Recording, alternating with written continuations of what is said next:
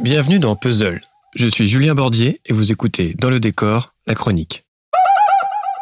Cette semaine, à quelques jours seulement de l'élection présidentielle aux États-Unis, Puzzle se met à l'heure américaine. Tonight, Donald Trump, Joe Biden, face to face on the debate stage for the first time. Joe Biden va-t-il devenir le 46e locataire de la Maison-Blanche? Donald Trump va-t-il rester 4 ans de plus dans le bureau ovale? Le match se joue dans les urnes le mardi 3 novembre. Lors des meetings et dans les vidéos publicitaires, l'affrontement entre les deux candidats a parfois des allures de battle de DJ. Alors allons faire un tour dans leur playlist. All I know is I don't want to get married. Not yet, anyway. Ice cold Coca-Cola. Perfect refreshment anytime. Fallait bien. On est en Amérique, mec.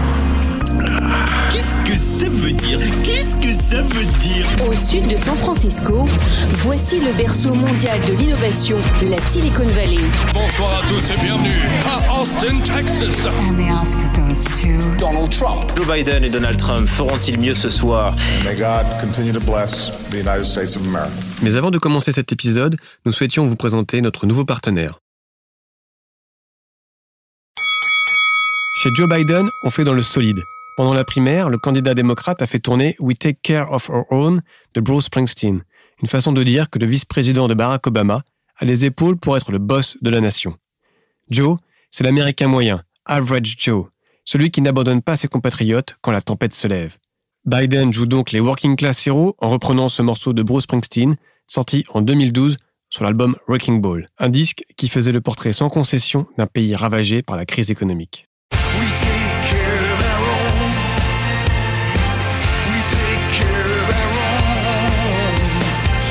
Dans un clip de campagne, rien n'est évidemment laissé au hasard, surtout pas la bande-son. Lors de la cérémonie des Billboard Music Awards diffusée à la télévision le 15 octobre, l'équipe de Biden a acheté 30 secondes de pub pour diffuser un spot appelant les électeurs à voter. Intitulé Vote for, le clip montre des images de John McCain et de la juge à la Cour suprême Ruth Bader Ginsburg.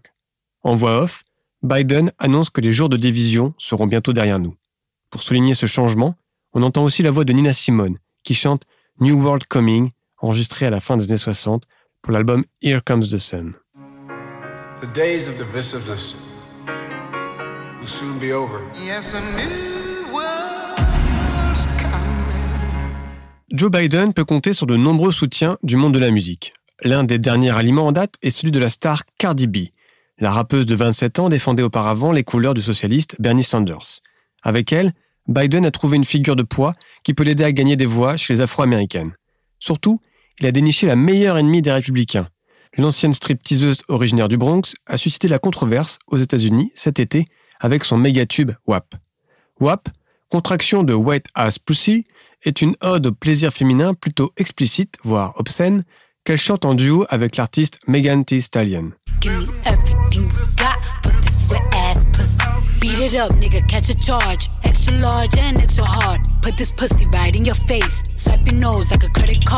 Certains soutiens de Trump ont crié au scandale. Sur les réseaux sociaux, on leur a alors fait remarquer qu'ils soutenaient, eux, un président qui s'était vanté d'attraper les femmes par la chatte. Un partout, la balle au centre. Le dimanche 18 octobre, lors d'un match de la NFL, le football américain, entre Pittsburgh et Cleveland, l'équipe de Joe Biden a présenté une vidéo soulignant l'impact dévastateur du Covid-19 sur l'industrie de la musique live. Le spot de 60 secondes est centré sur Joe Malkoun, propriétaire du club de Détroit, The Blind Pig, qui est resté fermé pendant toute la durée de la pandémie. Les propos de Malkoun sont illustrés par des extraits de Where is My Mind des Pixies, Cannonball des Breeders et par le cultissime Sabotage des Beastie Boys, un petit événement. Depuis la mort de l'un de ses membres en 2012, les rappeurs new-yorkais ont toujours refusé que leur musique soit utilisée à des fins publicitaires. Un porte-parole de la campagne Biden a déclaré au magazine Variety que le groupe avait accepté que Sabotage soit utilisé dans le spot en raison, je cite, de l'importance de l'élection.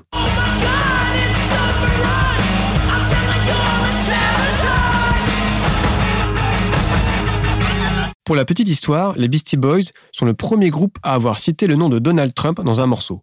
C'était en 1989, dans le mythique album Paul's Boutique et dans le morceau Johnny Royal.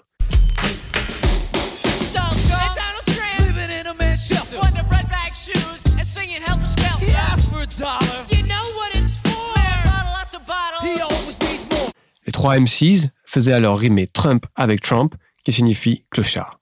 Depuis les années 90, le monde du rap a beaucoup cité Trump dans ses textes. moins pour évoquer ses opinions politiques que pour faire référence au compte en banque du businessman. Depuis que le propriétaire de la Trump Tower s'est lancé en politique, le refrain qui revient le plus souvent est plutôt celui des artistes qui refusent qu'un de leurs morceaux soit associé à la campagne de l'actuel président. Adele, Aerosmith, les Rolling Stones ou encore Neil Young ont déjà ainsi expressément demandé de cesser de jouer leur création lors de ces meetings. Pour éviter de mauvaises publicités, fin juillet, des stars ont signé une lettre ouverte exigeant que les partis politiques obtiennent la permission des artistes avant d'utiliser publiquement leur musique dans un cadre politique ou de campagne. Parmi les signataires, Mick Jagger, Sia, R.E.M., Green Day, Pearl Jam, Blondie, B-52, Elton John ou encore Elvis Costello. Aujourd'hui, Donald Trump conclut ses meetings sur le tube disco YMCA du groupe Village People. Il utilise aussi Macho Man. Donald Trump, décidément, ne cessera jamais de nous surprendre. And we will make America great again.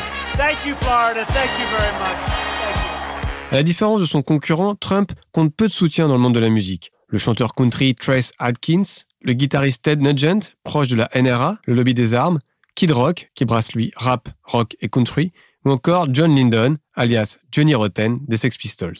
Enfin, il y a le cas Kanye West.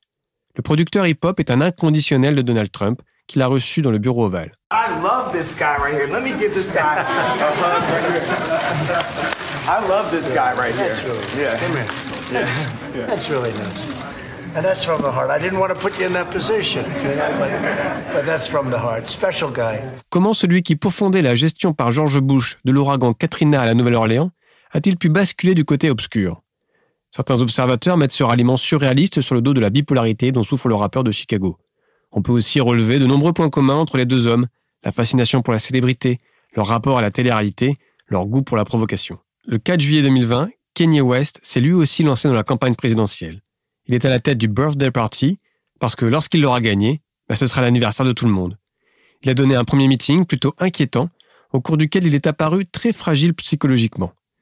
Dans la nuit du 12 au 13 octobre, Kanye West a dévoilé son premier spot de campagne sur Twitter. Entré trop tardivement dans la course, seuls les habitants de l'Arkansas, du Colorado, de l'Idaho, de l'Iowa, du Mississippi, de l'Oklahoma, du Tennessee, de l'Utah et du Vermont auront la possibilité de voter pour lui. Ce qui ressemble à une vaste blague pourrait bien avoir des fâcheuses conséquences sur l'issue du scrutin. Les républicains prennent en effet sa candidature très au sérieux. Ils voient là un moyen de grappiller quelques voix à Joe Biden en divisant l'électorat noir. Quand on sait à quel point la victoire en 2016 s'est jouée à quelques suffrages dans des États clés, il y a de quoi être inquiet pour le 3 novembre. Cette année, un musicien pourrait bien faire basculer l'élection américaine.